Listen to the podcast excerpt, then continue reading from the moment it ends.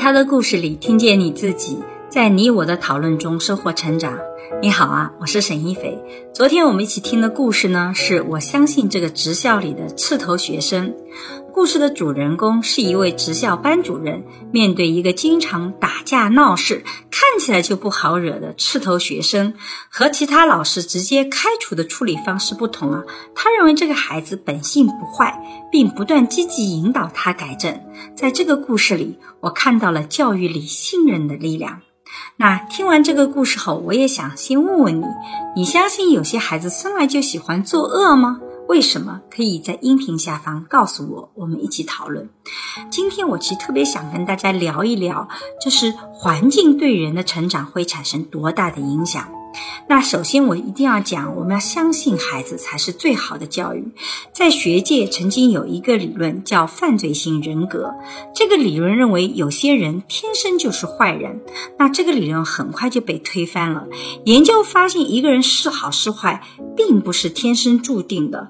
和他的外貌、长相、遗传基因等都没有必然的联系，而身边的人和环境对他的影响更大。所以，我们古人说啊，人性本善或本恶。实际上，某种意义上讲，人性可能是中立的。很多时候，真正导致一个人变坏，往往是在他成长过程中没有得到正面的影响和足够的信任。比如这个故事里的学生徐斌。他是大家公认的刺儿头，虽然第一眼看起来就有一股社会气，身边人都觉得他不好惹，但其实是一个非常有孝心的孩子，也很讲义气。徐斌开学报道自己扛行李，照顾父亲的胃病，让他安点吃饭，还把肉夹到了老爸碗里。从这一系列的行动，我们都可以看到，说他其实非常有孝心的。那大家呢觉得他喜欢打架惹事，虽然这种方式不值得提倡，但是我发现他打架都是事出有因的。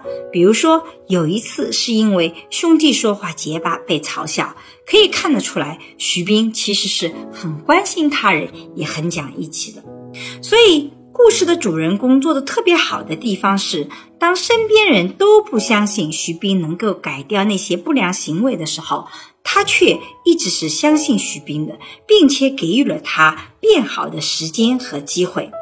比如故事里，徐斌旷课，冒充值日生去食堂提前吃饭，那别的老师都认为他江山易改，本性难移，就不要浪费时间了，直接开除处理。但是呢，主人公觉得这不是大事儿，可以想办法来教育他，所以用请家长来吓唬徐斌，并再给了他一次机会。果然，徐斌后面就表现的比较好。那第二点呢，我特别希望我们反思一下今天的成人教育。成人在教育孩子时，最容易犯的一个错误，就是看到孩子出现一个问题，就忍不住去纠正。哎，我们脑海里想想看，你什么时候教育孩子，你会发现，就是去看到问题纠正，你就把这种行为等同于教育了，好像纠正完了。问题就解决掉了，但实际上这背后有两点是特别需要注意的。第一点，其实很多时候孩子犯错的原因是他没办法不犯这个错，或者说。他的能力还没有达到能解决问题的程度，他的心性还没有发展到相对成熟的阶段。那这个时候我们要做的，其实帮他长出解决问题的技能。所以专门有一个叫技能教养法，就告诉大家说，其实你只给孩子提出问题是没有用的，只有把问题变成孩子能够掌握的某种技能，才能真正的去解决这个问题。比如徐斌，他以前一直觉得解决问题、帮助同学的办法就是替同学打架出头，而主人公作为老师，在告诉他帮助同学的方式不对以后，他就没有再翻过了。也就是说，我们告诉他这种方式不对，你其实有别的方式，用别的技能去帮助也可以。那这个时候你就会发现，他其实是可以去改变的。那第二点呢，就是孩子在犯错的背后可能是有原因的。大人不要急着按自己的经验下结论，我们可以等一等，看看他犯错背后真正的原因是什么。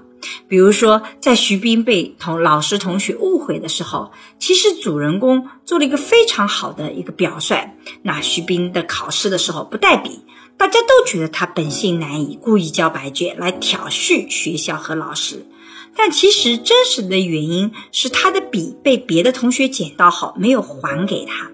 那主人公这位老师发现自己可能误会了徐冰，于是呢就去调查他考试交白卷的真相，让同学给他道歉，并且当着全班同学的面给刺头道歉。说明自己也错怪了刺头，这其实是很好的维护了孩子的面子和自尊心。而更重要的是，你可以看到老师其实是找到了这个孩子背后犯错的原因。所以很多的成人，我们其实看到孩子的错误，首先等一等，先去看看他背后可能的真正的原因是什么，而不要急着按自己的经验马上去处理或决定。你会发现，这样的冤屈一旦发生，孩子的情绪就会非变得非常的激动。那第三呢？成人应该给孩子营造比较积极的环境。当一个孩子本身处在不太好的开局环境时候，当然其实要耐心一点，去理解他背后真正的原因和诉求，帮他扭转这种成长的氛围。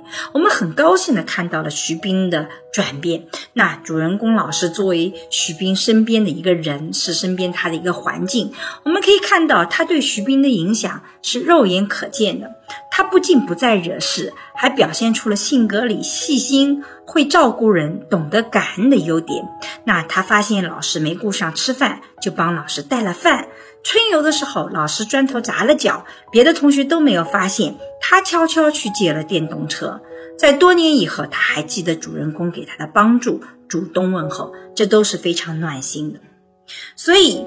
其实没有天生的好孩子或坏孩子，很多时候孩子是一个实体，也就是说他会有个大概的一个形状啊。蒙特梭利说，我们其实成人真正要做的事情，其实是往他这个里面去添一些东西进去。那身边人的一言一行，其实会对他们产生一些深刻的影响。你添的东西不一样，其实他成长出来的样子是不一样的。那个形状可能有的时候不是大像大家想像这种理想的形状啊，可能长的这个形状就比较奇怪。可是它的内里其实是我们成人是可以去影响它的，所以它既不是一张白纸，但也不是一个天生就会有好坏的之分的。所以，我们成人其实是要很注意怎么去填充里面好的东西。所以，当我们对待孩子犯的错误的时候，大人如果可以更宽容，去发现和理解他犯错背后的真正需求和原因，相信孩子可以做得更好。其实，这样的信任会爆发出强大的力量，让孩子成长得更好。这就是我对于我相信这个职校里的刺头学生这期故事的想法。